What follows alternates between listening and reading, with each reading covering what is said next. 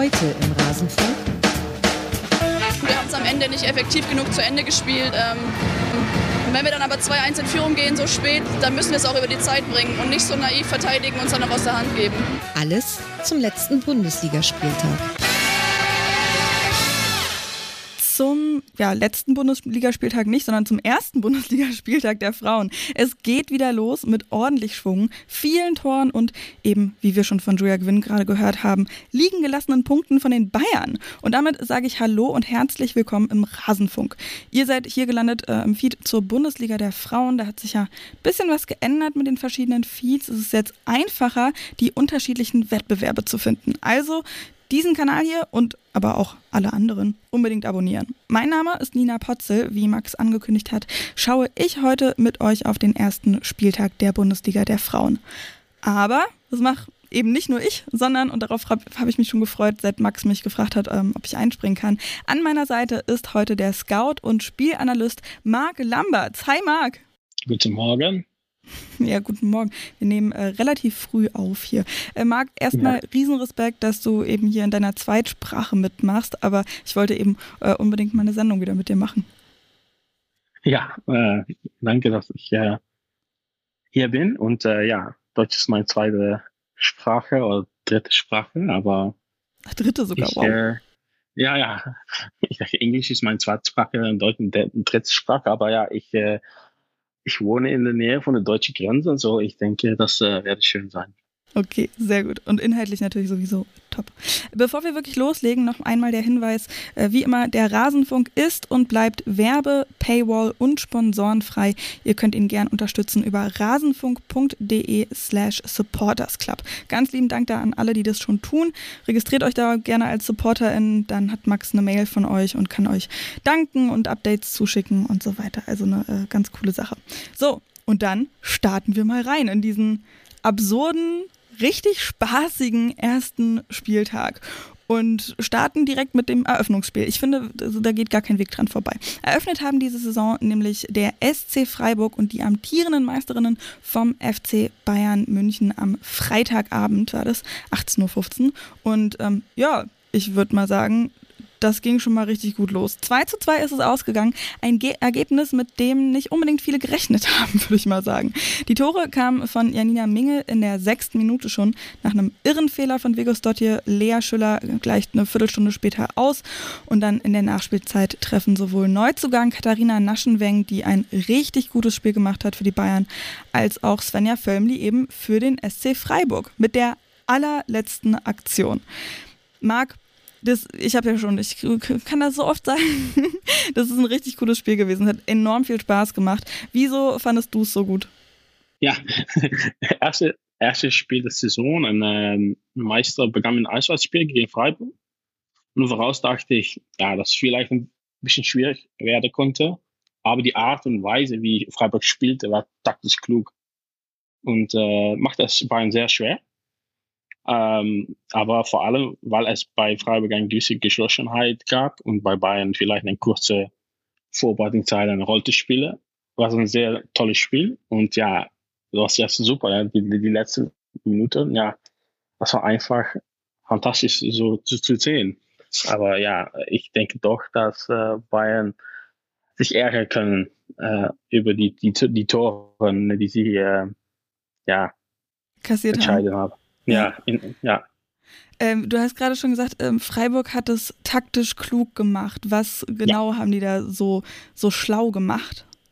Ich denke, dass das mit einer, einer Mannschaft wie, wie, wie Bayern, ähm, Freiburg muss verteidigen. Er muss diszipliniert sein und, und kompakt. Und, und das hat die gut gemacht. Sehr, sehr diszipliniert. Und wenn es dann eine, eine Counter gibt, dann war die sehr stark in Angriff. Und, ja, jedes Mal, wenn die waren in die, in die Nähe von, die, von den Tor des Bayern, es war richtig eine gute Chance oder ja, da war eine, wie sagt man das ja, richtig Danger für, für das, ja, ja für, ja, Gefahr, genau. Äh, äh für die Toren, ja, das, es war, ja, Bayern war vielleicht ein bisschen besser, aber das Gefühl war, dass Freiburg etwas könnten und ja, die haben das die 2-2 gemacht mit Glück, aber ja, das, das gibt einmal in Fußball. Ja, voll. Also das war wirklich ganz enorm. In der siebten Minute der Nachspielzeit dann eben Svenja Völm, die, die ja im Oktober letzten Jahres gerade noch einen Kreuzbandriss hatte und äh, jetzt ja. wieder zurück ist. Also wirklich ganz, ganz toll. Von Freiburg fand ich, ähm, haben wir eben zwei sehr unterschiedliche Halbzeiten gesehen. In der ersten Hälfte eben genau das, was du gesagt hast. Ähm, sehr, sehr diszipliniert, auch voll gut nach vorne, gefährlich nach vorne dann auch. Und in der zweiten Halbzeit haben sie sich ja voll aufs Verteidigen dann konzentriert. Und da haben die Bayern dann auch ein bisschen mehr Chancen gehabt. In der ersten Halbzeit haben die Bayern, fand ich jetzt irgendwie nicht wirklich gefährliche Wege nach vorne gefunden. Nein, ja, ah, das stimmt. Ah, ich denke, dass Bayern ist, ist der Meister und haben richtig gute Spielerinnen. Mhm. Ähm, aber das, das Niveau von, von die anderen Teams wird höher und höher und die könnte nicht so mal äh, auf 60, 70 Prozent spielen. Und das haben wir äh, gesehen am Freitag. Mhm. Äh, muss volle 100 Prozent spielen. äh, erst und zweite Halbzeit, um, um die drei Punkte zu gewinnen. Und ja, das haben sie nicht gemacht. Und dann ja, die 2-2 war vielleicht nicht ähm, fair, aber doch Freiburg ist eine sehr gute Mannschaft und die, ja, die haben das jeden Chance genommen, die sie äh, für den Tor kriegen haben. So, ja, ich ja. etwas äh, sehr gespannt. Ja, voll. Aber ich fand in der zweiten Halbzeit, da hat Bayern schon gut, vielleicht nicht 100 Prozent, aber mehr gegeben eben als in der ersten ja. Halbzeit. Da haben sie Freiburg ja quasi komplett eingeschnürt. Ähm, denkst du irgendwie, dass das, also ich weiß nicht, ich finde das irgendwie ähm, schwierig einzuordnen, ob das, ob Freiburg sich dann eben so eben mit Absicht hat zurückfallen lassen ähm, oder ob Bayern dann einfach doch so dominant war. Ja, ich denke, Bayern, ähm, Bayern sollte mal dominant werden in der zweiten Halbzeit und dann ja, das, die haben die Spielerinnen dafür und auch welche disziplinierte Spiel, das Verteidigen, die Spiel, dass sie das Freiburg in die erste Halbzeit hat. Das mhm. ist, das ist sehr schwer, um 90 Minuten voll zu halten. Das und stimmt. ja, ähm, ja, äh, Spielerinnen werden müde und dann ja, dann kommen neue Spielerinnen drin und dann ja, die Dynamik ist etwas anderes. So, ja, das ist sehr schwer, äh, schwer, um, um, um die ganze Partei, die ganze Kampf vollzuhalten. Mhm. Ähm, ja, ich denke, das ist war, war einer der Faktoren äh, dieses Spiel. Äh, ich fand auch, also du hast jetzt die Spielerinnen schon ein paar Mal angesprochen, ne, dass Bayern eben so starke Spielerinnen hat. Äh, da sind ja jetzt im Sommer noch zwei Topstars mit dazugekommen, nämlich Magdalena Eriksson und Penele Harder von Chelsea. Eriksson, über die können wir gar nicht so viel sagen, die hat nämlich nicht gespielt, aber Penele Harder eben schon. Ich fand, dass von ihr aber gar nicht so viel zu sehen, weil die ist ja da irgendwie die große Hoffnung und eben ne, der große Star. Ähm, wie fandest du, hat sie sich so im Team eingefügt? Ja, ich denke, das war gar ein Topspiel von, von, von nein, von sie. Ähm, das ist ein richtiges Topspiel, Weltklasse. Aber ja, in diesem Spiel war das nicht so. Und auch, ja, die hat eine Rolle, die noch definiert muss werden in Bayern. Und äh, sie muss sie muss ändern, aber auch die Spielerinnen, äh, wo sie mitspielt in, in, in der Team, das müssen auch ändern. Aber ich glaube, sie ist mehr um jemand mit einer freien Rolle und eben in general deutsche, deutsche Mannschaften sind etwas mehr diszipliniert als ein Chelsea oder ein Arsenal äh, zum Beispiel. Und das ja, das war richtig zu sehen in, in, in, in die ganze Partie. Ich, ich mache mich äh, ja, über die ganze Bundesliga-Saison, dass die soll richtig viel Tore machen und, und Assists geben und, und so etwas und gut spielen. Aber ja, am Freitag war es noch, noch nicht da, das war noch nicht 100 Prozent, das war noch nicht Automatisierung. Hm. Ähm, ja, braucht ja auch Zeit einfach, um sich dann einzuschleifen. Ne? Aber ähm, ja, ja, das ist vermutlich war sie da so ein bisschen zu sehr eingefangen irgendwie in, äh, in dieser einen Rolle. Ich, hinten raus hatte sie dann noch so ein paar mehr Chancen, eben als Bayern insgesamt auch stärker geworden ist. Da ist dann übrigens auch äh, Jill Byings mit eingewechselt äh, worden, auch ein Neuzugang von Leverkusen da. Aber wie gesagt, ja, also Freiburg Bolz hat den Ball dann einfach nur rausgebolzt, aber trotzdem noch ja. sehr, sehr kompakt gestanden. Das fand ich echt richtig, richtig toll. Was, was müssen denn die Bayern dann aber noch anders machen, um jetzt eben besser zu werden, sag ich mal, um eben nicht nochmal die nächsten Punkte äh, liegen zu lassen. Ist es wirklich einfach nur so ein Einspielding oder kannst du da auch irgendwie auf dem Feld was klar fix machen? Ja, ähm, ich, ich denke auch, ja, bei Bayern eine kürzere Weltmeisterschaft, äh, ein kürzer, mhm. äh, die haben die Weltmeisterschaft gespielt, äh, Spielerinnen auch, ja, dann, was gibt es dann in, in Vorbereitung. Und das ist auch etwas anderes dann in Freiburg, weil ich, ja, ich merkte übrigens auch, dass Strauß wirklich dabei ist, Dinge auszuprobieren dass die Automatismen noch nicht ganz eingespielt sind. Und ja, das gibt, das, das gibt vielleicht noch ein, zwei Spiele und dann, ja, dann sind, sind sie wieder, wieder am, am Niveau, um, um ja, für, für, für eine, äh, eine Meisterschaft zu kämpfen. Und äh, ja, ich denke, ist, wenn die ausprobieren und weitergehen, dass das, dann wird das super sein, dann sind die am 100 Prozent und dann können die äh, für die Meisterschaft gehen, für die Pokal, für die Europa, äh, für die Champions League spielen.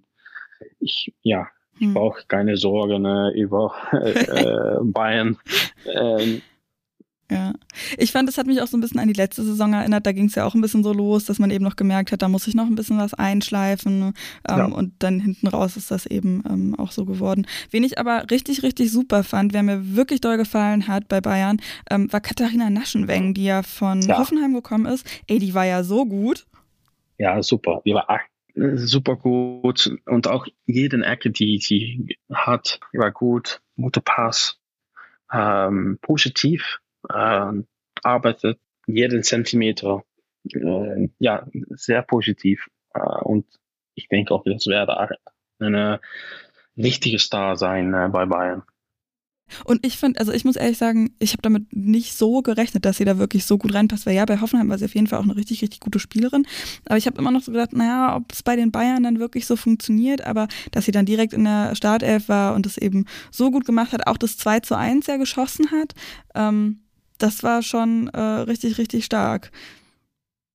Wobei, ja, das ist immer die Frage, ja? das ist immer die Frage, wenn eine Spielerin kommt von einem anderen Team, anderen Clubs, oh, wie spielen die, wie viel Zeit haben die, nützen die, um 100% zu werden, aber ja, ich spielte wie sie äh, Jahren bei den Bayern spielte. So, ja, das war sehr gut und ja, auf jeden Fall eine, eine Besserung für Bayern. Auf jeden Fall. Bin ich sehr gespannt, wie sich das dann eben auch alles äh, einschleifen wird bei den Bayern. Bei ähm, Freiburg ist mir auch sehr gut aufgefallen. Ähm, also Ali Gudorf natürlich, die da äh, enorm viele Wege macht, wahnsinnig hochschiebt auf der rechten Seite. Ähm, sie ist sich ein bisschen äh, in die Wege gekommen, manchmal mit äh, Hasrit Kahikci. Da gab es so eine Situation, wo die beide wirklich komplett gegeneinander gelaufen sind. Aber ja. ansonsten, nee, aber ähm, insgesamt finde ich ähm, die beiden auch sehr gut harmoniert. Eben die ähm, ja sehr gestandene Hasrit Kahikci, ähm, im, im Zusammenspiel mit der so jungen, sehr wilden äh, Ellie Gudorf richtig, richtig gut. Und auf der anderen Seite dann auch Marie Müller. Da haben wir auch in Vorbereitung quasi so ein bisschen geschrieben ja. während des Spiels. Boah, ist die gut. Wie cool ist die bitte? Ja, das ist so cool. Äh, ja, kann man nicht genug Wörter zu, zu sie zu beschreiben, ja. aber das ist richtig gut. So, so wie Energy, ähm, richtig gute Verteidigerin ja, super, um zu sehen, dass Freiburg so eine Spieler, Spielerin hat und auch ja, mhm. das wie die Spiel gegen den Meister, ja, das ist gut, das ist super. Ja, also sie ist dann zwar ausgewechselt worden, aber ähm, die hat da wirklich, also auf der linken Seite, äh, nach hinten super, super gut gearbeitet, aber eben auch ähm, nach vorne richtig hochgeschoben und für ein, zwei echt gute Schüsse auch, ähm, auch geliefert, äh, gesorgt. Ähm, das war sehr, sehr cool zu beobachten. Äh, aus dem Forum kam auch noch ähm, ein Hinweis auf Schasching, die als zweite Sechs wohl nicht so das Niveau von Merit Felder hatte. Das hat äh, Tillmann im Rasenfunkforum geschrieben. Äh, die das hat Freiburg angekündigt, die bekommt ein Kind und äh, hat wohl deswegen nicht gespielt. Wie fandst du dann Schasching eben als Ersatz? Hm, ich denke, äh, Freiburg hat gut gespielt, aber äh, das ist keine ein gutes Spiel, aber nicht super, aber auch nicht schlecht. Es war ja, hm. ja ein normales Performance, denke ich. Das war ja, ähm, ja. Können wir uns auf jeden Fall freuen. Das Ding bei Freiburg ist halt nur, die müssen konstant bleiben. Ja, und ja. Das war ja das Problem in der Vorsaison. Naja, ähm, noch ein paar Statistiken irgendwie mit an der Seite geliefert. Torschüsse 10 zu 22 und trotzdem ist es eben äh, 2 zu 2 ausgegangen. Und ähm, hier Ballbesitz habe ich jetzt irgendwie gerade gar nicht auf dem Schirm, war aber jedenfalls auch sehr deutlich pro Bayern. Ähm, wie viel war es? Na, so deutlich gar nicht. 57 Prozent für Bayern, 43 für Freiburg. Also auch da äh, ziemlich ausgeglichen. Die Bayern lassen Punkte liegen in einem völlig verrückten Spiel. Mit der ähm, letzten Aktion gleicht äh, Freiburg noch aus. Ach so, da genau ist auch noch eine Sache. Ähm, eben 90. plus 7, 2 zu 2 durch Svenja Förmli. Ähm, erst der Schuss noch geblockt und dann hat ähm, Förmli eben aus dem 16er abgezogen. Sie war aber mit der Hand dran. Aber ja. es gibt eben kein VAR in der Bundesliga der Frauen. Und hier heißt es dann so, ah ja, der hätte eigentlich nicht zählen dürfen, wenn der VAR mit dabei gewesen wäre. Hm, hm, hm, hm, hm. Bei den Männern wäre er ja wahrscheinlich zurückgenommen worden mit dem VAR. Und ich habe dann direkt auch die, ähm, die, die äh, Diskussion gehört. Ja, aber der Arm war doch angelegt und der VAR, der macht das Spiel kaputt und das Tor hätte zählen müssen und so weiter und so fort, weil der Arm eben angelegt gewesen war und so weiter. Äh, ich weiß nicht, wie siehst du das, Marc? Ja, das, ja, die Diskussion ist, ist wichtig. Äh, ja, und es, es, gibt, es gibt keinen 100% Garant, dass mit VAR ähm, die Tor abgenommen werde oder 100% äh, richtig war. Äh, weil das auch äh, sind Leute, die auch noch äh, entschieden müssen die Situation. Ich denke, dass über die ganze Saison, ja, ich denke, dass mit, mit so etwas das VAR etwas besser gibt, aber ja, ist nicht 100% gut oder 100% falsch. Ich denke, ähm, es ist gut für das Fußball, Fußball in lange, in lange Termin, aber da sind so viele falsche Dinge, äh, Sachen in, in VAR, dass, dass wir ändern müssen, um es ja auch für das Spiel besser zu ma machen, also äh, besser zu machen für die Fans, im Stadion und, und auch zu Hause. Mhm. Ja. Und dir? Ja, also ich finde jetzt in dem Spiel, finde ich, also es war eine sehr diplomatische Antwort. ähm, ja. Ich fand jetzt in dem Spiel, muss ich ganz ehrlich sagen, so aus neutraler Sicht, ähm, sehr gut, dass es eben kein VAR gibt, weil eben diese, die, die Entscheidung auf dem Platz steht und wie gesagt, der Arm war ja angelegt und äh, also eigentlich gilt es dann ja, egal ob angelegt oder wie auch immer, Hand ist Hand so mäßig. Ähm, aber ja, für das Spiel finde ich, war es sehr gut oder jetzt auch für die Liga so ja. sehr gut, dass es eben so losgegangen ist mit einem 2 zu 2 noch. Ähm, sehr, sehr spannend auf jeden Fall. Wie geht's weiter nach der Länderspielpause, die wir in der nächsten Woche direkt haben? Spielen die Freiburgerinnen in Duisburg, dann gegen Werder Bremen und in Leverkusen. Bayern spielt zu Hause gegen Köln, dann gegen Essen und dann tatsächlich in der Allianz Arena gegen Eintracht Frankfurt. Da ähm, hatten wir in der Vorsaison schon mal das Umgekehrte, also da war ja das Auftaktspiel Frankfurt gegen Bayern im Waldstadion und jetzt gehen die Bayern-Frauen auch mal in die Allianz Arena. Ist ja sehr, sehr lange schon drüber gestritten worden und gefordert ja. worden vor allen Dingen und jetzt das erste Mal auch in der Liga ähm, machen sie es. Na denn, Essen und Frankfurt, die übernächsten Gegnerinnen quasi dann von den Bayern, die haben gegeneinander gespielt und auch ziemlich überrascht, finde ich. Also Frankfurt negativ, Essen aber super positiv. 2 zu 0 gewinnen die Essenerinnen gegen die Eintracht. Mit Toren von Annalena Rieke und Laureta Elmasi. Fand ich total absurd. Essen hat das wirklich sehr, sehr gut gemacht. Frankfurt wirkte so ein, so ein bisschen müde irgendwie. Aber Marc, wie genau haben die Essenerinnen denn Frankfurt geknackt? Ja, ich, das, das ist für mich die größte Überraschung dieser Spielrunde. Ja. Ähm, aber auch nicht so eine Überraschung. Du hast gesagt, über Freiburg, die muss konstant sein werden. Ja, ähm, das ist mit Eintracht ja, auch so. Stimmt. Ähm, auf, auf erster Platz. Fantastisches Ergebnis für Essen. Ähm, aber Frankfurt, die spielte relativ gut nach, äh, mit dem Sieg gegen Juventus in der, in der Champions League Qualifikation und, und dann gibt es so eine Performance in dieses Spiel, die gehen so von sehr hoher Qualität nach, ja, eine Qualität, das, ist, das nicht reicht für den Bundesliga. Nee. Und ja, freundlich ist ja, wie Dr. Jack und Mr. Hyde des deutschen Fußballs. Das ist so. Ja. ja. ja. Ich habe ja auch gemeint, irgendwie so, manchmal spielen sie wie die Königinnen der Welt und manchmal, ja, wie, ich weiß nicht, Kreisklasse oder so. Ähm, und in dem Spiel fand ich, waren sie wirklich einfach ein bisschen zu langsam im Kopf die ganze ja. Zeit. Ähm, haben auch irgendwie die, zweite, die zweiten Bälle nicht wirklich bekommen. Und das, obwohl sie ja wirklich viel, viel Ballbesitz hatten. Also da die Prozente äh, folgendermaßen verteilt. 28 Prozent Ballbesitz nur für die SGS Essen und 72% für Frankfurt. Aber die konnten eben nichts draus machen. Nein, ja, das ist das, ist das Wichtige. Wenn es nicht genug äh, zum Ball zu haben oder so etwas schön mit dem Ball zu tun, aber es muss ja etwas effizient, effektiv, effektives sein. Und das, das war nicht äh, passiert für, für Eintracht in dieses Spiel. Und ja, Essen hat dann vielleicht nicht oft den Ball, aber wenn die den Ball haben, haben die einen richtigen Plan. Okay, so, so und so müssen wir die Angriff starten, so müssen wir enden.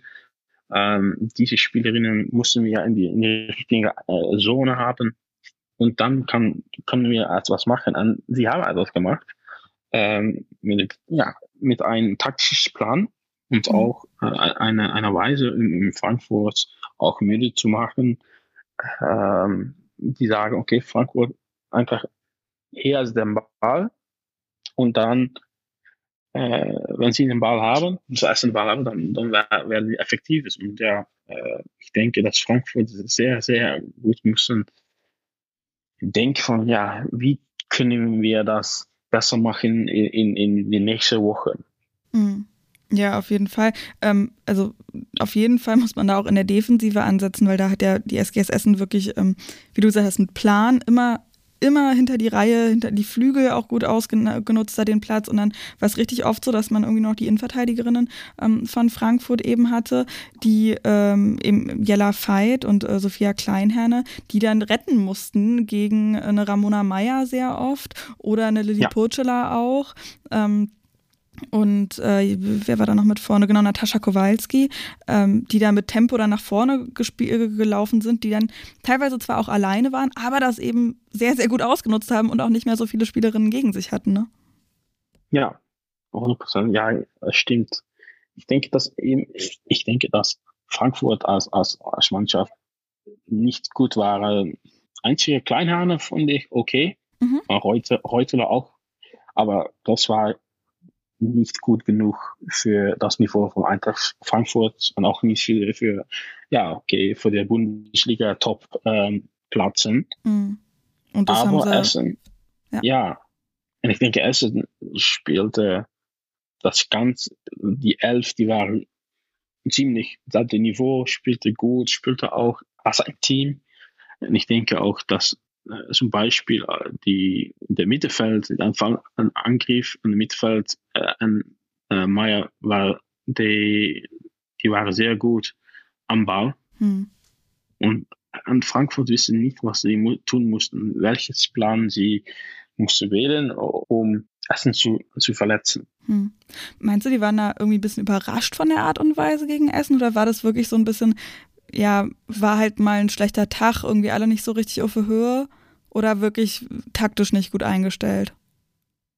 Ich denke, da war ein schlechter Tag, aber diese Performance-Spiele, das passiert hm, drei, vier, fünf Mal im Jahr für mhm. Eintracht Frankfurt. So ist das, ist das ein schlechter Tag haben oder ist das etwas äh, Struktur, ist das etwas mhm. im im Club. Äh, ich weiß es nicht genau, aber ja, wir müssen sehen in den nächsten Spieltagen, äh, wie Frankfurt äh, spielt. Und dann können wir mehr sagen. Das ist die erste, erste Spieltag. So. Ja, das, das man auch immer im Kopf schwer behalten. zu sagen. Ja, das stimmt auf jeden Fall. Ähm, ist dir denn irgendwie noch eine Spielerin oder irgendwas aufgefallen ähm, bei Frankfurt, wo du sagen würdest, okay, ähm, das ist ein richtig, eine richtig, richtig gute Sache, das müsst ihr halt weiterentwickeln und das ist wirklich was Gutes, was man aus dem Spiel mit rausnehmen kann. Ja, ich denke, dass Plastika und Freigang, die werden super sein. in der nächsten Spiele, die, die haben Qualität, heute auch, aber die, die rechte Seite, die war nicht gut genug. Anjomi, Duns, Walter, das muss ein höher Niveau sein, die müssen mehr Tempo machen und wenn sie mehr Tempo machen, dann wäre das schwer. Ähm, auch für ähm, die anderen Essen, um das gut zu verteidigen. Hm. Ja, ich fand Anjomi, die hat mir irgendwie bei der WM noch mit als Beste gefallen, wenn sie da eingewechselt worden ist. Dann hat sie da irgendwie immer noch mal Tempo mitgebracht, aber konnte jetzt dann eben ähm, doch auch nicht so glänzen. Bei der SGS Essen auf der anderen Seite wirklich super, super schön ähm, zu sehen, wie die sich auch gefreut haben, wie die gejubelt haben, irgendwie beim 2 zu 0, weil ehrlich gesagt, ich fand, ähm, dass, äh, dass dieses 2 zu 0 in der 78. Minute dann wirklich auch schon so klar war, da passiert jetzt nichts mehr von Frankfurt, kommt nichts mehr, weil die eben so ein bisschen verschlafen gewirkt haben fast. Also wenn sie mal, die sind ja auch teilweise mal ans Kombinieren gekommen, ähm, teilweise eben auch auf rechts oder so, aber das sah dann schon auch so ein bisschen nach Plan aus, aber eben nicht bis ganz zu Ende gedacht und dann haben sie den Ball schon wieder verstolpert. Man sieht halt irgendwie, dass sie es können, aber ähm, ja, haben es irgendwie einfach nicht umgesetzt und bei der SGS eben dann. Ähm, da hat irgendwie alles, äh, alles funktioniert. Ich glaube, das war wirklich auch so ein bisschen guter Tag für Essen, nicht so ein richtig guter Tag für Frankfurt. Aber bei der SGS Essen fand ich eben auch, äh, oh, habe ich da überhaupt schon gesagt, wer die Tore gemacht hat? Nee, das war äh, doch Annalena Rieke und dann Elmasi, doch, habe ich gesagt. Alles ja, gut. Gesagt. Sehr gut. ähm, ja, aber was ich da auch noch interessant fand, was ich letztes Jahr, glaube ich, schon bei den, oder letzte Saison schon bei den Bayern gesehen hatte, ähm, dass bei einer Ecke die ausführende Spielerin eben zur Ecke läuft und schon so die Arme über dem Kopf kreuzt. Und das hat Kowalski eben ähm, auch teilweise gemacht. Ähm, also wenn sie halt die Ecke gemacht hat. Und äh, immer nach diesem X über dem Kopf kam der Ball dann halb hoch Richtung ersten Pfosten. Wenn dann der linke Arm nur hochgegangen ist, dann war es die längere Variante auf den entfernten Pfosten. Und danach ist dann eben auch das 1 zu 0 gefallen tatsächlich. Also scheint funktioniert zu haben. Das ist interessant. Gut, äh, fällt dir sonst noch was ein zur SGS Essen, was du mitteilen möchtest? Ich denke, dass das, was die gut gemacht haben, ist, ist die, die Doppel-6 und im Angriff und auch in Verteidigung, die, die waren super. Und das, was, das, wie die, das ganze Team funktioniert, das haben die sehr gut gemacht. Und ähm, das war die Clou, ja, die, das Zentrum des, das Geistes vom Essen. Und ich denke, ähm, in die nächsten Spiele, dann werden die Doppel-6 so, so wichtig sein. Hm. Und das, ja, das, das, äh, Doppel-6 ist, weil, wenn die gut spielen, dann spielt die Rest auch gut. Aber wenn die nicht so gut spielen, dann, ja, dann geht das Sorgen für die Essen. Und ich denke, die, die muss konstant bleiben und dann soll es eine, eine, eine, eine gute Saison werden für Essen, denke ich drücken wir mal die Daumen, dass es nicht wieder, ich glaube, vorletzte Saison war das, wo sie wirklich bis zum letzten Tag noch ähm, auf den Klassenerhalt gewartet ja. haben. Auch hier noch ein ja. paar Statistiken, die ich, äh, oder die, ja, ich finde, eben zeigen, wie ausgeglichen das war, eben abgesehen ähm, vom Ballbesitz. Das ist eigentlich mega weird, ne? Äh, Ballbesitz ja 28 Prozent nur für Essen. 72 für Frankfurt und trotzdem kommen wir raus bei 9 zu 9 Torschüssen. Also das sagt dann auch relativ viel eben über dieses Spiel aus. Ja. Zweikampfquote auch 50-50, also trotz so krass unterschiedlichem Ballbesitz eben ähm, sehr sehr ausgeglichen. Für Essen geht es am 29. September, also eben in anderthalb Wochen nach Leipzig. Auch super spannendes Spiel, finde ich. Weil mhm. die Leipzigerinnen, können wir ja hier schon mal ein bisschen spoilern, auch eine, ähm, sehr, einen sehr guten Auftritt hingelegt haben. Ähm, dann geht es zu Hause gegen die Bayern. Auch nicht so ganz ohne. Und dann eben wieder auswärts ähm, bei Duisburg. Aber ich finde zum Beispiel auch gegen die Bayern, wenn sie so spielen, wie sie jetzt eben gegen Frankfurt gespielt haben, kann das auch auf jeden Fall was werden.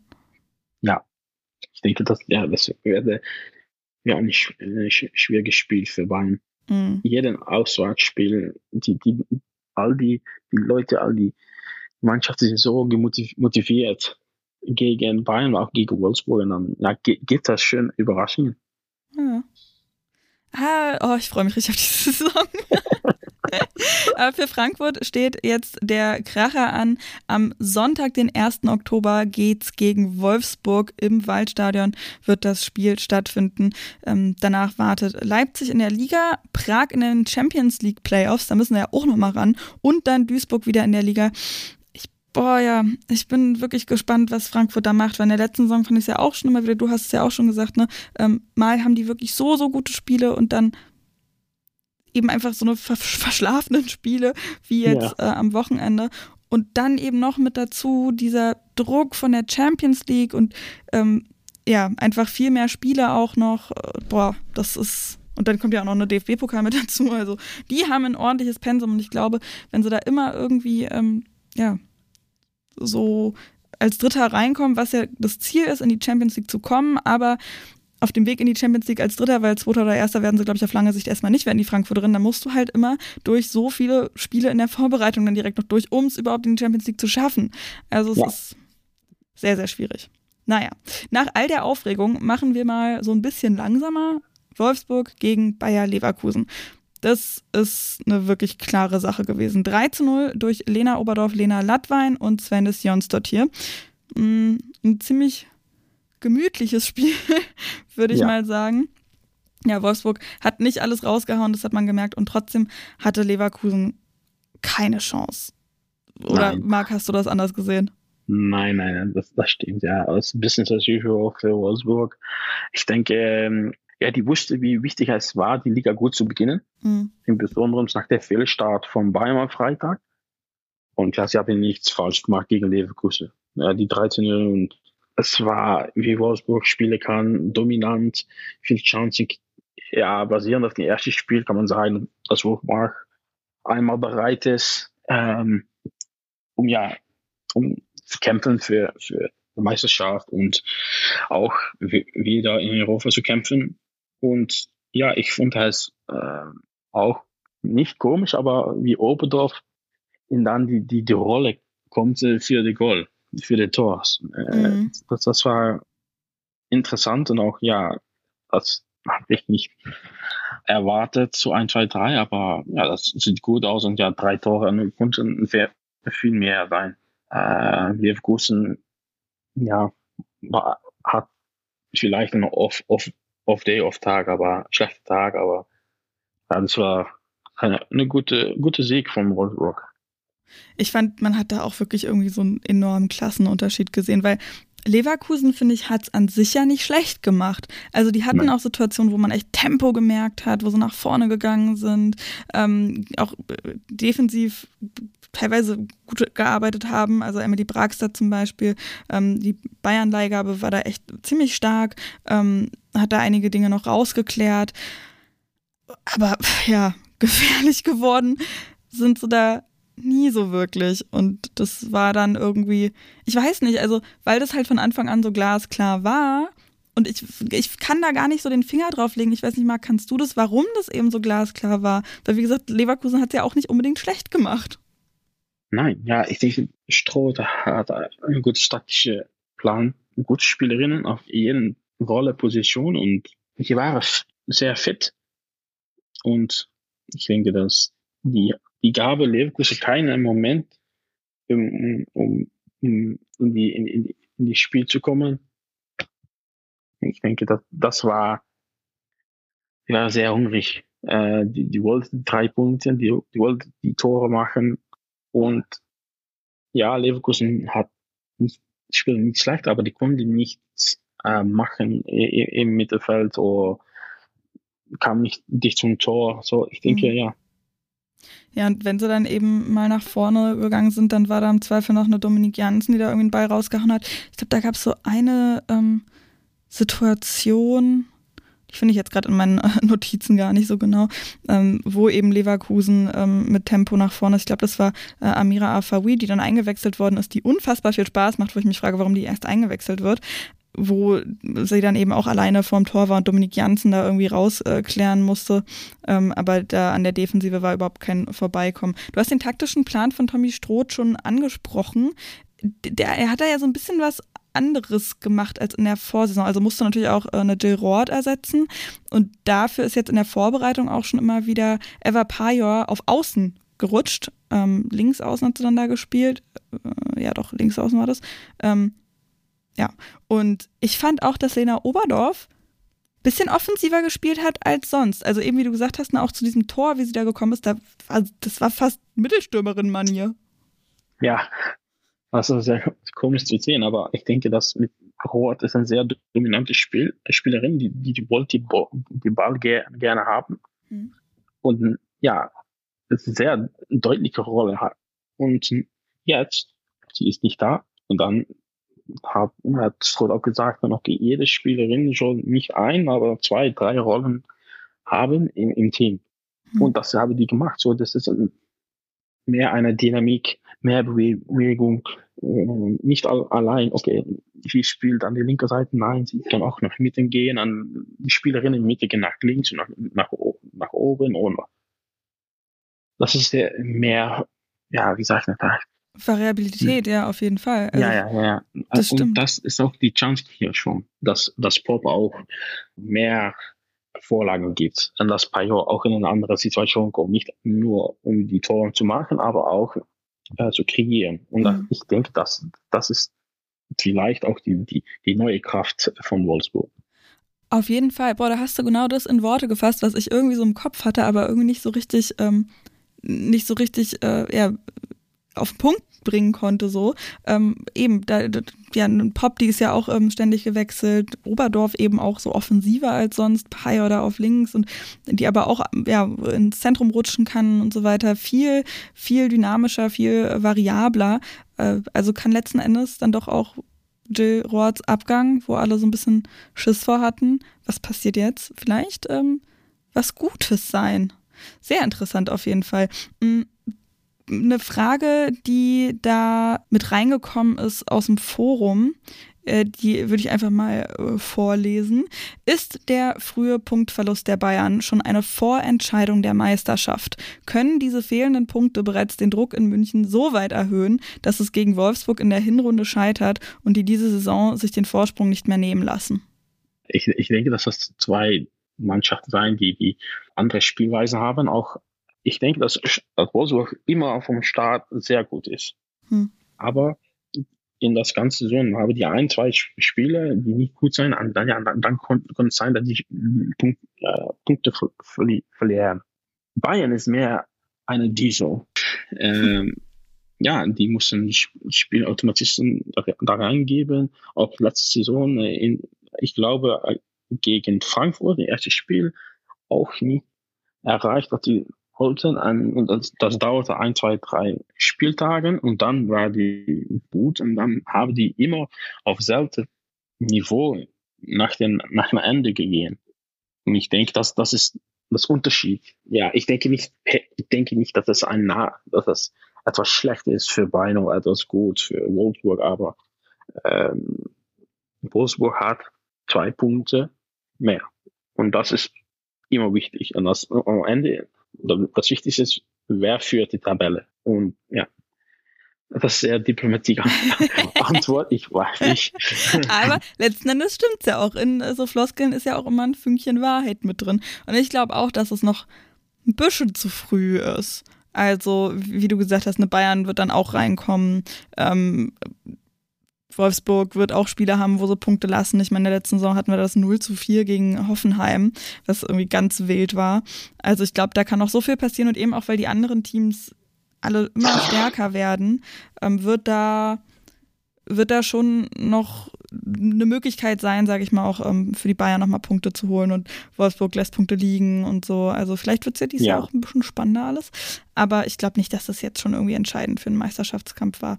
Ähm, Druck ist dann natürlich da, aber äh, ich denke mir halt auch so, Leverkusen hat halt auch einfach nicht so gut gespielt wie Freiburg zum Beispiel. Und vielleicht, wenn, wenn Wolfsburg irgendwie auf Freiburg getroffen wäre, wäre das nochmal eine andere Sache gewesen. Also äh, ist jetzt ja. ein Spiel gewesen, von daher mal ganz ruhig machen.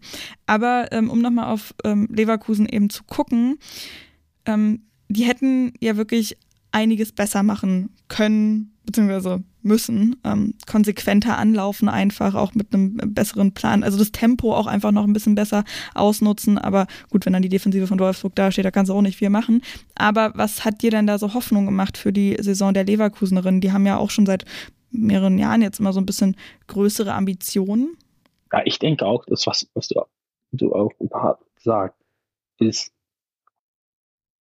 wenn die nicht gegen Bayern oder Wolfsburg spielen, wie spielt die dann? Mhm. Wie, was ist das Tempo? Wie ist der taktische Plan? Wie dominant können sie werden?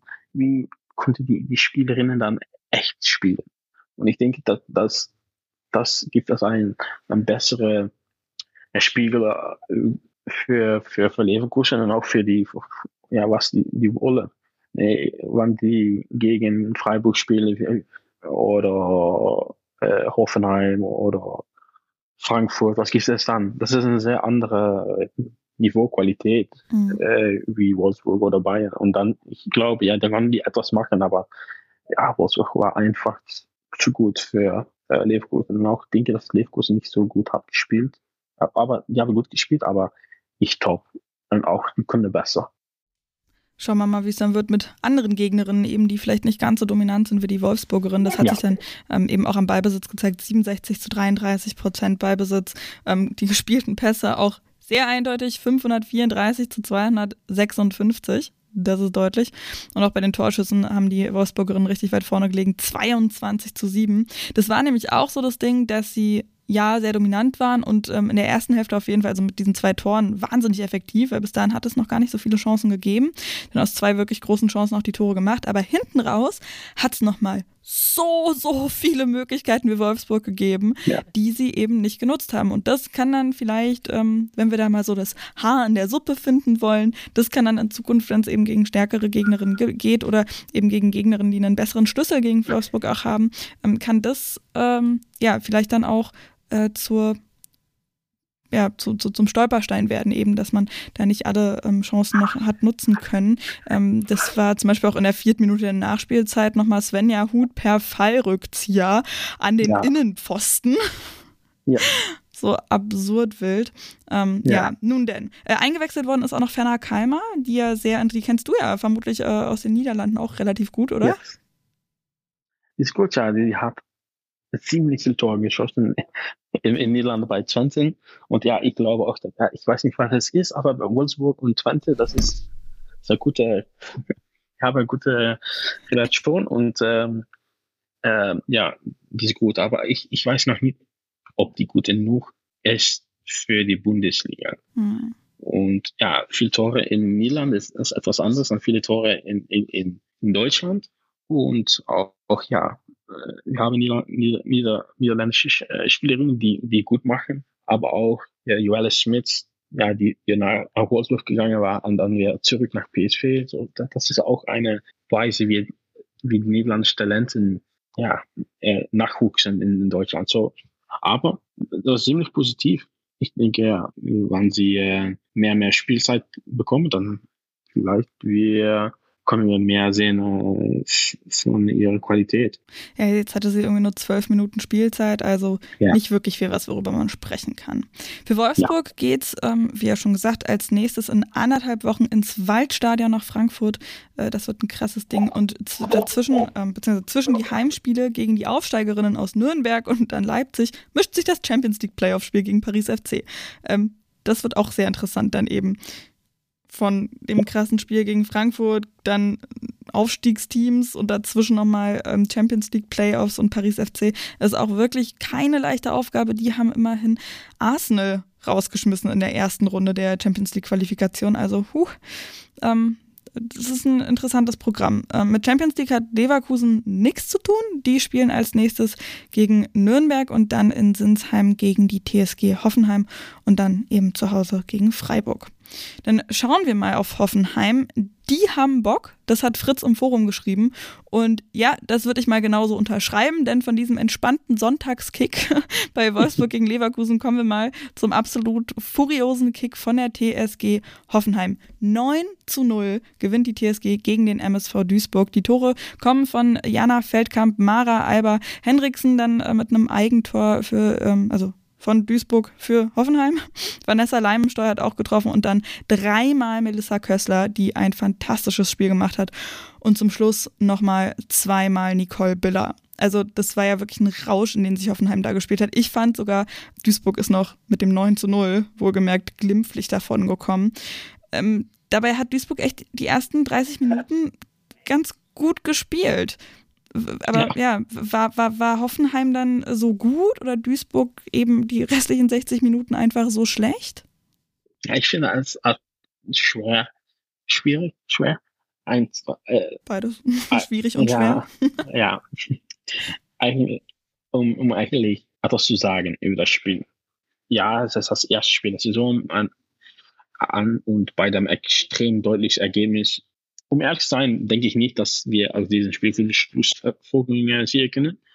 Aber ja, ich glaube, dass in, in dem, mit dem MSV die ersten 30 Minuten war, ja, waren ziemlich gut, aber dann, ja, etwas in den Psyche, ein mentales knackte und dann, ja, die Tore kamen, die Tore.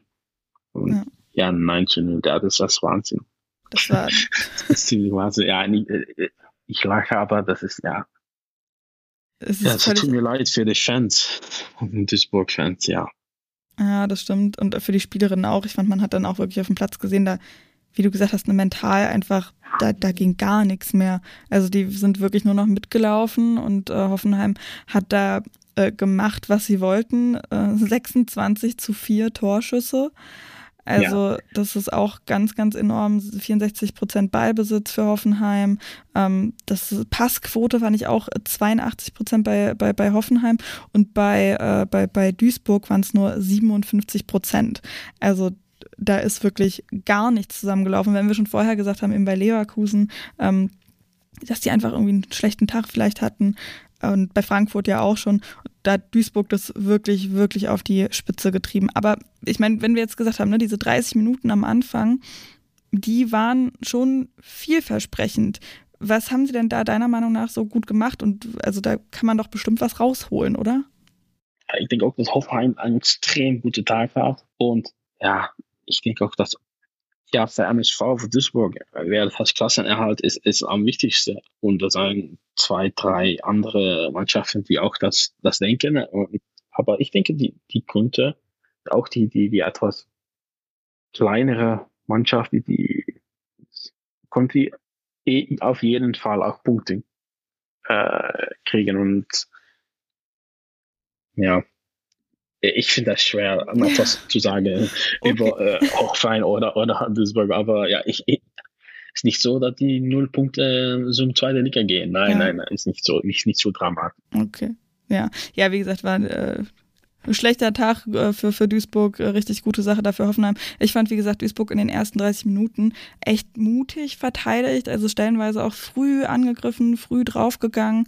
Ähm, das, das hat mir dann schon gefallen, habe ich auch erst noch gedacht, yo, ähm, das kann vielleicht was werden. Ne? Da stand es dann auch erst äh, so nach einer halben Stunde nur 1 zu 0, eben durch Jana Feldkamp, äh, Feldkamp aber ähm, ja, ähm, irgendwann ist es dann eben vorbeigegangen. Zwischendurch hatte Duisburg auch noch einen Freistoß, der ganz gut gekommen ist.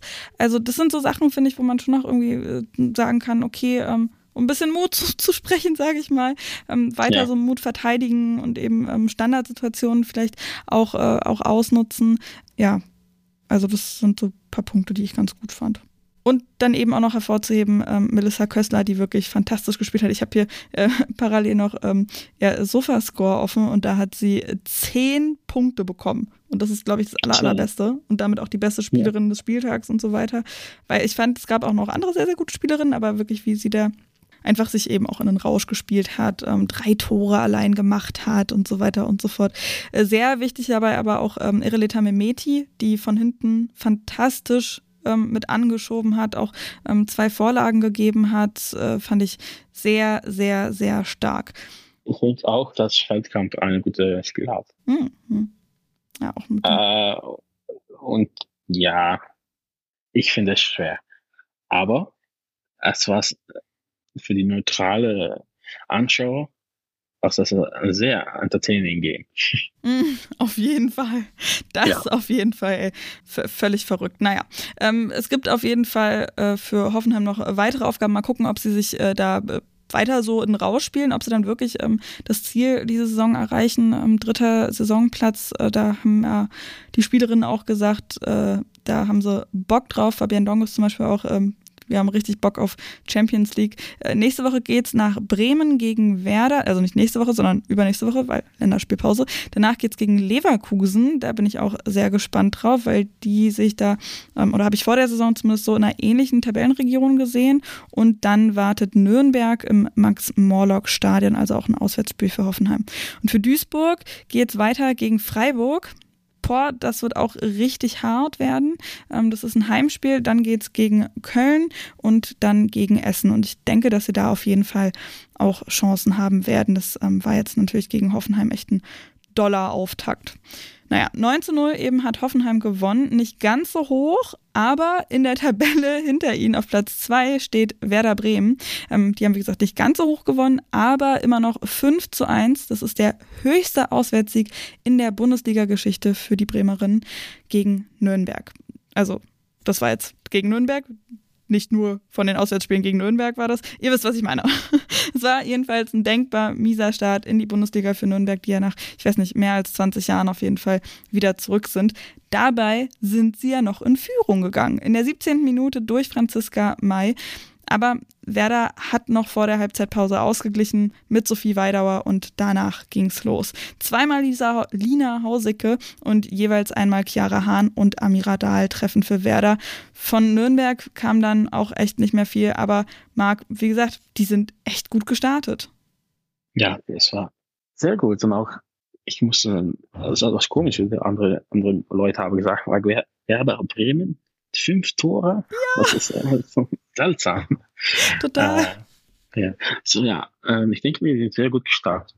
Äh, einzige gute Spieler, Spielerinnen. Äh, und ja, von Nürnberg weiß ich nicht genau, was ich erwarten soll. Ich, ich weiß, die haben gute Organisation, gute Scouting, Analyse, Coaching. Ja, die sind aufgestiegen.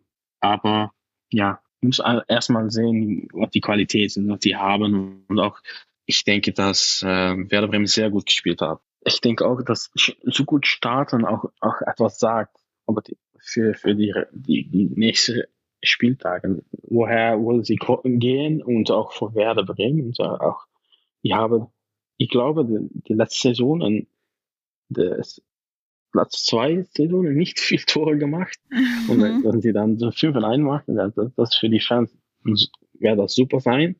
Äh, aber ich denke auch, von Nürnberg ist nicht so, nicht so dramatisch, äh, Dramatik wie die 1-5 äh, klingt. Ja, ja, genau, ja. Ich denke, die spielt okay. Und ich denke auch, ja, wenn die gegen so MSV Duisburg, gegen Essen, vielleicht auch Köln, wenn die spielt gegen äh, die andere Mannschaft, dann haben die richtig Chancen auch, ja, ja, es werde schwer, Klassenerhalt haben, auch für MSV. Aber ja, es gibt es genug Punkte und genug äh, Mannschaften, die auch schlechtere Spieltage haben. Und dann ja, Nürnberg auf jeden Fall, selbstverständlich, weil sie auch äh, sie bekommen und auch Punkte kriegen. So, ja. Mhm. Ja, ja, deren Mut Motto ist ja mutig bis zum Schluss und das finde ich hat man eben auch gesehen so in der ersten ja. Halbzeit eben, wo sie so so mutig verteidigt haben, auch ähm, immer mal wieder den Weg nach vorne gesucht haben und dann eben auch gefunden haben. Ähm, das Tor ist gefallen nach einer Ecke, ähm, da war auch ein bisschen Glück mit dabei, muss man ganz ehrlich sagen. Also Livia Peng, die da im Tor gestartet ist bei Werder Bremen, ist ja auch ganz interessant, diese Konstellation bei Werder am Tor mit ähm, Catalina Perez und äh, Livia Peng, zwei Nationaltorhüterinnen. Eine von Kolumbien mit Kolumbien äh, bis ins WM-Viertelfinale gegangen. Livia Peng ähm, bei der Schweiz ähm, nicht gespielt. Ähm, ja, der hat dann eben die Ecke erst noch pariert, ähm, der Befreiungsschlag, danach ist aber schief gegangen. Dann hat Franziska May aus der zweiten Reihe nochmal draufgehauen und Nemeth hat dann nochmal abgefälscht. Also war auch ein bisschen Glück mit dabei für Nürnberg, muss man ehrlich sagen. Aber gerade so vom Zentrum in die Spitze durch wer das rein, haben sie da manchmal so ein paar ganz gute Pässe schon hinbekommen, worauf man auf jeden Fall aufbauen kann. Naja, ich, ich denke auch, ich fand das ein gutes Spiel. Das ist gut zu sehen. Äh, auch die, die, die, die, die taktische Aufstellungen mhm. von beiden Seiten so äh, ne, bei 3-4-3 Mhm. Und das ist, ja, wir haben einen, einen niederländischen Coach, ähm, aber der spielt nicht eine niederländische, ja, ich sag da, Plan, Philosophie, so, das ist gut. Mhm. Und auch Werder Bremen hat eine sehr komische Aufstellung, oder 3-3-3-1. Und das, ja, das ist, ich, ich, sag das, das ist etwas von den Jahren 50 oder so etwas war. Aber das ist, ja, es äh, ähm, hat gelingt und ja, fünf Tore für Werder Bremen, das, das ist die Headline auf dem Wochenende. Ich habe gerade ja. nochmal nachgeguckt, diese fünf Tore sind mehr als die Hälfte aller Tore, die Werder in der Saison 2021-22 geschossen hat. Da haben Wahnsinn. wir insgesamt neun Tore geschossen, trotzdem die Klasse gehalten und mhm. jetzt einfach in diesem einen Spiel wirklich ähm, fünf Tore gemacht, ähm, ganz, ganz beeindruckend. Wie gesagt, Nürnberg dann aber auch in der zweiten Hälfte ähm, ein bisschen weggebrochen. Ich weiß nicht, da es gilt so ein bisschen das Gleiche wie bei Hoffenheim und Duisburg, dass man dann da ja, vielleicht auch nicht so alles auf die Goldwaage legt, aber bei Nürnberg ist dann auch so ein bisschen, naja, wenn sie halt so früh ähm, schon einbrechen und ähm, ich sehe bei denen eben auch so ein bisschen die Problematik, dass sie äh, so ein ja, mehr mit dem Abstiegskampf zu tun haben werden als zum Beispiel die ähm, Mitaufsteigerinnen Leipzig eben auch, zu denen wir gleich noch kommen werden. Ähm, aber ja, ähm, hm, weiß jetzt auch gerade gar nicht, wo ich damit hin wollte. Werder hat sich jedenfalls in einen, äh, in einen Flow gespielt, hat äh, richtig viel Spaß gemacht, auch eine Lina Hauseke da zu sehen. Ähm, Amira Dahl fand ich auch sehr, sehr spannend. Ähm, die eingewechselt worden ist, 17 Jahre alt, ähm, die da auch richtig viel Tempo noch mitgebracht hat. Ähm, fand ich auf jeden Fall ähm, richtig spannend. Aber Marc, eben, weil du schon ähm, das, äh, die, die taktische Aufstellung irgendwie ähm, auf, also an, angesprochen hast. Ähm, ich gucke hier auch gerade mal auf diese realen Aufstellungen, wie es dann immer heißt. Es sah ziemlich wild aus irgendwie bei beiden. Hast du irgendwas erkannt, eben auch in der Taktik, äh, was sich dann verändert hat zur zweiten Halbzeit, warum eben äh, Nürnberg so doll eingebrochen ist? Ich denke, dass in den Beginn die, die defensive Disziplin muss auch immer da sein. Und dann, ja, Nürnberg wird, muss verteidigen, sind die Underdog. Aber wenn es dann mehr, mehr Raum gibt auf, auf dem Platz, dann wird sie etwas forcieren und dann, ja, dann gibt es auch Raum für Werder Bremen in, in die Counter-Attack oder in, in der Angriff. Und ja, dann ist es sehr, sehr schwer, um, um zurück in die äh, defensive Disziplin zu kommen und dann auch die, die Hinterlinie so stark zu halten. Ähm, aber ja, ich denke, das Werder Bremen war sehr effektiv, sehr mhm. effizient. Ähm, auch die Passing war sehr gut.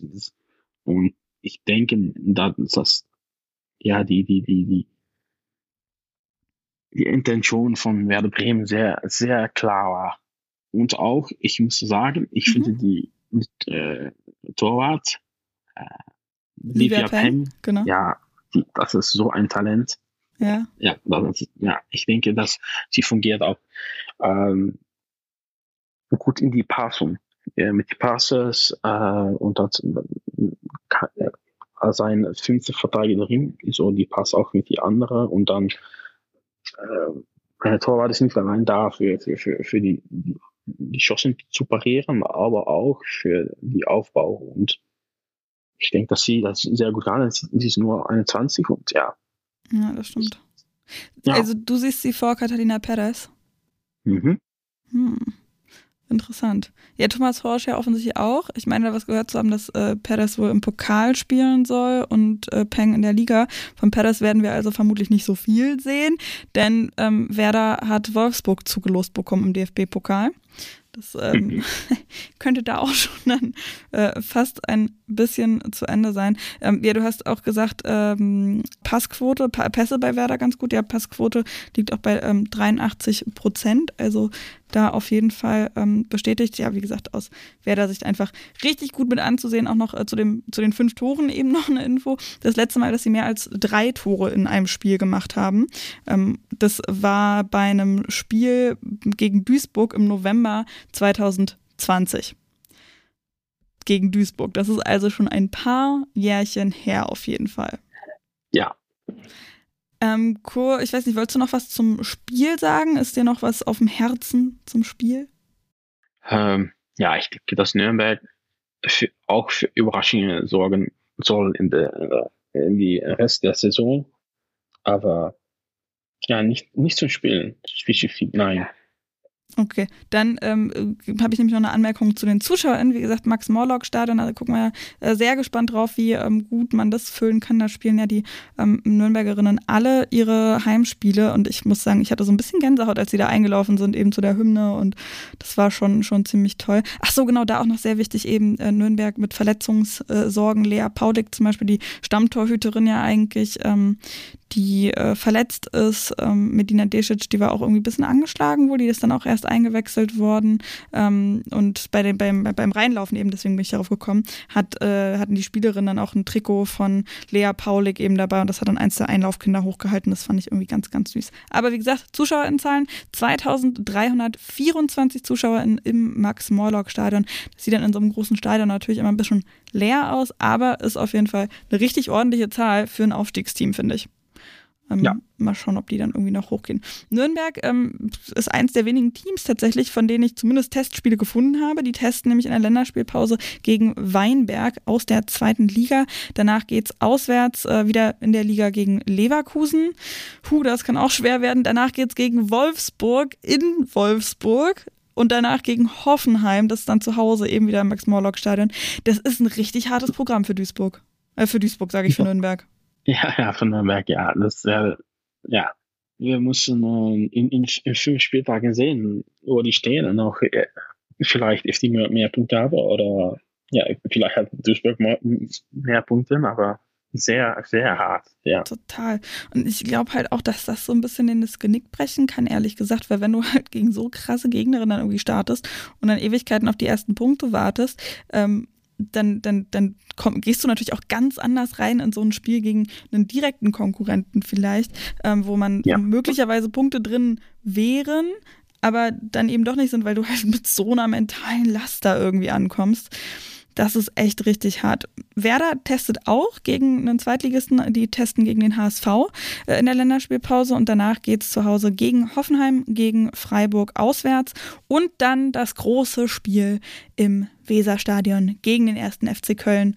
Da freue ich mich persönlich sehr drauf, denn ja, ich habe ein grün-weißes Herz, da mache ich keinen Hehl draus und werde da auch vor Ort sein. Das wird richtig, richtig gut werden. Ich freue mich da enorm drauf. Und dann als letztes schauen wir auf die nächsten Aufsteigerinnen. Aus Leipzig kommen die und die haben nicht nur eine starke erste Halbzeit gezeigt, eben wie Nürnberg, sondern auch insgesamt ein richtig gutes Spiel. Gereicht hat's für drei Punkte aber nicht. Köln gewinnt recht knapp mit 2 zu 1. Sie sind auch ähm, ja, ziemlich früh in der fünften Minute durch Marlene Schimmer in Führung gegangen. Keine zehn Minuten später hat Leipzig aber mit Sandra Starke, der Leibgabe aus München, ausgeglichen. Und erst nach einer Stunde hat Sharon Beck dann den entscheidenden Treffer gemacht. Was eben auch noch wichtig ist für das Spiel, hinten raus, es hat nicht nur einen, sondern gleich zwei Platzverweise gegeben. Gelb-Rot jeweils für Landenberger bei Leipzig und Wiankowska bei Köln. Marc, wir waren ja von einem engen Spiel ausgegangen. Und auch in der Vorschaufolge haben Max, Gunnar Meggers und Helene Altgeld gemeint, Leipzig wird nicht so viel mit dem Abstieg zu tun haben. Die werden eine ganz ordentliche erste Bundesliga-Saison spielen. Wie schätzt du denn mhm. jetzt dieses erste Spiel der Leipzigerinnen ein? Ja, das Gleiche. Ähm, denke, ja, die haben die Punkte verloren, auch ja, vielleicht in, in Situationen können sie etwas mehr äh, erwachsen werden, wie das so nennt. Aber ich denke, ja, die haben keine Probleme mit der Bundesliga die Saison. Ja, ich denke, dass, dass Leipzig nach den Top soll geben in, äh, in zwei, drei äh, Saisonen. Aber ja, die spielen sehr, sehr okay. Und äh, am anderen Tag haben sie vielleicht einen Punkt oder drei Punkte bekommen gegen sie können. Das auf jeden ja. Fall. Ich fand sie teilweise sogar wirklich auch besser als Köln. Also gerade so ähm, zu Beginn der, ersten, äh, der zweiten Halbzeit dann sind sie aus der Kabine gekommen, auch mit mehr Ballbesitz, mit äh, viel mehr Zug zum Tor. Das hat teilweise so ein bisschen ähm, bisschen gewirkt, fast ähnlich zu äh, Essen gegen Frankfurt, so eine alteingesessene, also gut, Köln als alteingesessene, in Anführungszeichen, Bundesligistin, so lange sind sie auch äh, wieder nicht mit dabei, gegen eben junge, wilde Leipzigerinnen. Ähm, hast du das so ein bisschen so ähnlich gesehen? Also auch wie bei, ähm, wie bei, bei Essen gegen Frankfurt, wo ja auch Frankfurt so ein bisschen ähm, langsamer, sage ich mal, gewirkt hat und Essen da sehr, sehr wachsam? Ja, ich denke, das ist, das ist ein guter äh, Erfolg. Ich denke auch, dass, dass beiden Seiten, wenn die gegen zum Beispiel ein Bayern oder ein Wolfsburg spielen, dann, dann wäre das sehr schwer. Äh, da musst du die Tempo erhöhen, aber in dieses Spiel, ja, das stimmt, was, was du sagst. Ähm, bei Leipzig fand ich ähm, das äh, gerade auch in der Offensive äh, irre variabel, da mit ähm, Fudalla, mit Starke, mit, ähm, mit einer Hip auch, die sind da sehr, sehr viel durcheinandergewirbelt immer. Mm, ich fand, wie gesagt, Sandra Starke ziemlich auffällig. Wie würdest du ihre Rolle denn da beschreiben in diesem System?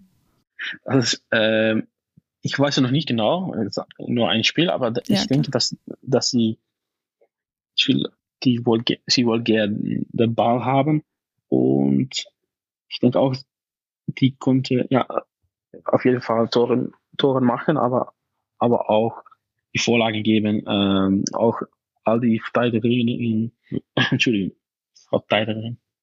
Ähm, das ist eine Spielerin, die ist schwer zu markieren. Und ich denke, dass FC Köln das, das probierte und dann gibt es mehr Raum und die andere Seite das, das Platz. Und ich denke, das, das ist eine der größten Qualitäten für eine Spielerin im, im Angriff zu haben, dass, dass mehrere Spielerinnen äh, die musste markieren und dann gibt es für das ganze Team an die andere Seite mehr Raum und dann konnten sie auch mehr Angriff, Angriffsspieler in die Seite haben und dann gibt es mehr äh, gefährliche Chancen für, für, für Leipzig. Mhm. Ja, also ich fand die wirklich ähm, sehr, sehr beeindruckend, was die da irgendwie ähm, veranstaltet haben. Ähm, auch sehr, sehr eng beieinander alles. Ähm, ja, wie fandst du das Niveau insgesamt von dem Spiel? es war, war okay. Nicht super hoch, aber das war okay. ich denke, das war ein gutes Bundesligaspiel. Nicht, nicht top, top, aber ja, ist, wenn ich jeden Wochenende so ein Spiel anschaue, dann werde ich sehr zufrieden sein. Auf jeden Fall. Ich fand tatsächlich das Niveau auch relativ hoch. Also gerade so mit Köln, die ähm, in der letzten Saison ja auch eine lange, lange Phase ohne Sieger hatten, ähm, da sehr abgeschmiert sind, sage ich mal am Ende nochmal. Ähm, und eben Aufsteigerinnen, die ja sehr ambitioniert sind, aber halt immer noch Aufsteigerinnen sind, hätte ich so ein Niveau ehrlich gesagt nicht erwartet. Was, was, was waren für dich denn dann so die Kleinigkeiten, die es eben ausgemacht haben, dass Köln eben doch gewonnen hat? Ich denke, die sind äh, etwas mehr erwachsen in mhm. Situationen, in das, das Niveau und äh, ich denke auch, dass die etwas besser geworden, geworden sein im Vergleich mit letztes Jahr ist, dass die etwas mehr ruhiger sind am Ball, mehr Zeit am Ball, ruhiger der, der andere Spielerinnen sind von Köln. Und ich denke auch, dass, dass sie mehr kontrollieren, mehr dominant äh, wollte sein und das auch etwas mehr äh, dürfen. Ich denke, dass das ist eine der Situationen, die, die, die Faktoren, warum, weil sie diese, diese Spiele gewonnen haben. Und auch, dass Leipzig äh, etwas naiv spielte. Äh, Situationen, die später ein bisschen wie in zweiter Liga und dann, ja, die, die waren sehr dominant, Nummer eins, das beste Team. Aber jetzt gibt es eine, eine höhere Liga, höhere Spielerinnen von anderem Niveau und dann müssen sie auch etwas äh, Kompromisse machen. Und das, äh, das ist ein, ein der, der Faktoren, äh, Leipzig äh, muss ein bisschen ändern. Ja, dann mehr auch äh, auf die Verteidigung noch so ein bisschen den Fokus ja, legen, ne? Ja, ja, auf jeden Fall. Ähm, und ja, wie gesagt, die, die sollen kein Problem haben mit dem Klassenerhalt, äh, denke ich. Aber verteidigen ist sehr, sehr wichtig. Und das, das war FC Köln, was passiert, wenn Freiburg, äh, Frankfurt, Wolfsburg, Bayern, Hoffenheim der Gegner ist. Dann wäre das eine, ein anderes äh, Geschichte. Ja. Ja, aber sie haben dann halt immer noch, muss man ja auch sagen, ähm, eine Elvira Herzog mit dabei, die ich ähm, sehr, sehr gut fand. Ähm, auch schon der, äh, im DFB-Pokal in der letzten Saison, gerade beim Spiel gegen Freiburg, war die brutal gut. Ähm, und eben auch eine Viktoria Krug, die da fast so ein bisschen, also ja, also wenn man sich diese reale Spielaufstellung dann anguckt, ähm, sehr weit noch hinter ihren Kolleginnen ähm, gespielt hat. Also es war dann so fast ein bisschen wie sie nochmal in der Aufstellung als Einzelne aufgeführt wäre. Ja. Wie so ein 1-5-4 fast.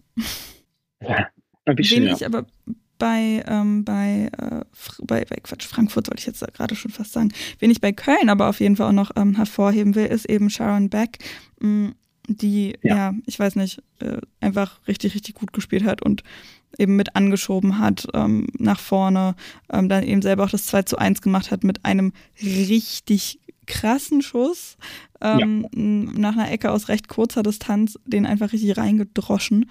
Ähm, ja, fällt dir noch irgendwie eine, oder ist dir noch eine andere Spielerin aufgefallen oder ähm, Sharon Beck auch noch, wird, stimmst du mit in die Lobeshymne ein?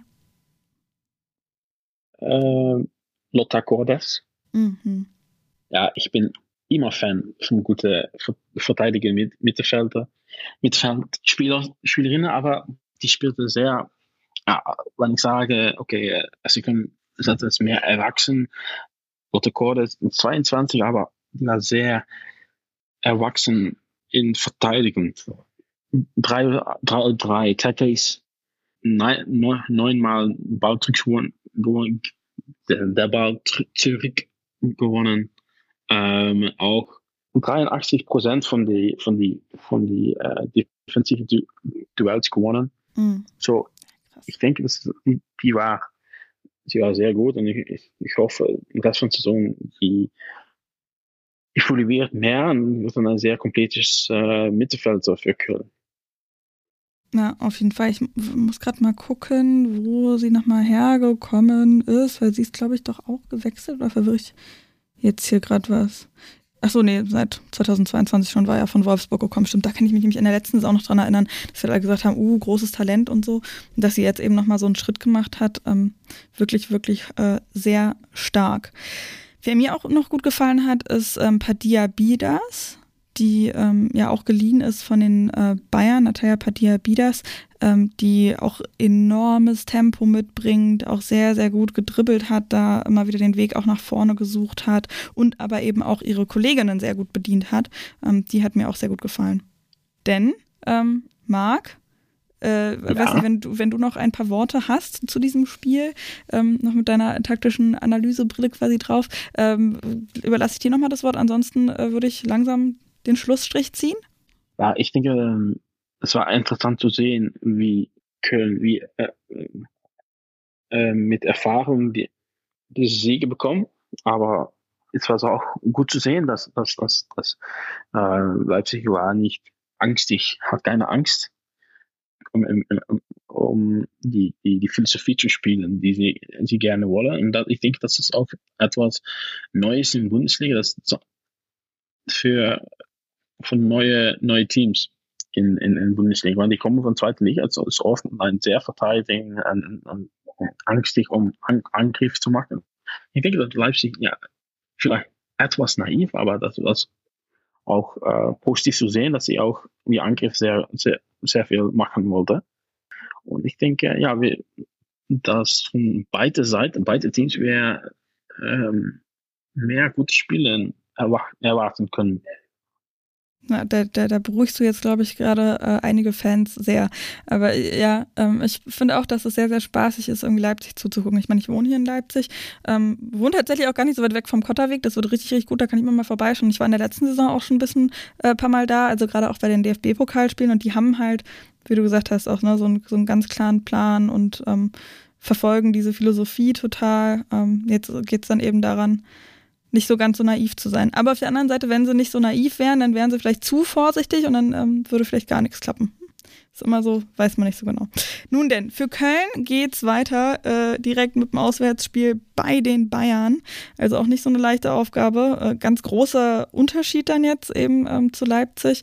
Dann geht's gegen Duisburg zu Hause und dann eben nach Bremen ins Weserstadion gegen Werder. Äh, für Leipzig stehen die nächsten Spiele an mit Essen, ein Heimspiel. Äh, in zwei Wochen oder anderthalb Wochen müsste es jetzt sein. Nicht vergessen Länderspielpause. Und danach warten eben Frankfurt, Wolfsburg und die Bayern. Das ist, das ist so, so hart. Ich meine, warte mal, hatten wir das bei Nürnberg? Ähm, war das ja auch schon, dass sie eben genau mit Leverkusen, Wolfsburg, Hoffenheim richtig hartes Anfangsprogramm dann noch haben. Und bei Leipzig genauso. Also wer auch immer da den, die Spielpläne geplant hat, der hat ein bisschen was, glaube ich, gegen die Aufstiegsteams. ja, auf jeden Fall. Ähm, naja, ähm, ja, bevor wir das Ganze jedenfalls beenden, werfen wir nochmal einen Blick auf die zugegebenermaßen noch nicht vielsagende Tabelle.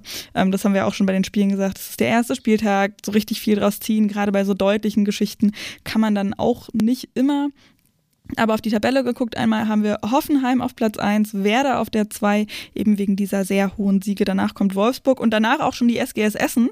Äh, ziemlich überraschend. Danach haben wir ähm, Köln und die Bayern und Freiburg eben, also Bayern und Freiburg mit jeweils einem Punkt. Und dann die Verliererin des Spieltages Leipzig, Frankfurt, Leverkusen, Nürnberg und Duisburg. Abschließend, Marc, wie fandest du diesen Spieltag so insgesamt? Ja, eben, noch nicht sehr aussagekräftig, aber macht auf jeden Fall Bock auf die neue Saison, ne? Ja, ähm, ich denke, überraschend, hervorragend, ja, auch entspannt, aber ja, ich habe enorm viel, äh, viel Spaß gemacht äh, mit all die Spielen. Also das, das ist auf jeden Fall das Wichtigste für mich. Also neutrale, denke ich, das, das war sehr sehr viel Spaß und ähm, das war nur die erste Spieltag so. Ja. Ich äh, freue mich auf, der, auf den nächsten. Da wird auf jeden Fall viel auf uns noch zukommen. Und dann ähm, sage ich Dankeschön, Marc, dass du hier mit dabei warst. Marc Lamberts, Spielanalyst und Scout zu finden bei Twitter. Da hast du, also eben unter deinem Namen, at Lambertsmark. Und dann hast du auch noch den Sheeplots FC. Genau, ja, habe ich nämlich ja. vorhin auch noch geguckt. Ich bin gar nicht mehr so viel auf Twitter unterwegs. Naja, ja, ähm, da findet ihr Marc auf jeden Fall. Ganz, ganz lieben Dank, Marc, dass du mit dabei warst. Diese Twitter-Accounts lege ich euch wirklich sehr, sehr ans Herz. Da sind sehr tolle Analysen immer mit dabei. Danke. ähm, dann, genau, haben wir nächste Woche eine Länderspielpause. Im Rasenfunk geht es natürlich trotzdem weiter mit der Bundesliga der Männer. Unter anderem, da ähm, gibt es auch schon jetzt die Folge zum aktuellen, zum gerade vergangenen Spieltag. Schaut da auf jeden Fall mal im Feed Bundesliga Männer vorbei. Und ansonsten sage ich, meldet euch im Rasenfunk Supporters Club an. Das geht unter rasenfunk.de slash Supporters Club. Ihr könnt auch Merch kaufen, wenn ihr euren Support raus in die Welt tragen wollt. Und dann sage ich Tschüss, macht's gut und bis zum nächsten Mal. Das war der Rasenfunk. Vielen Dank, dass ihr unsere Stromrechnung bezahlt.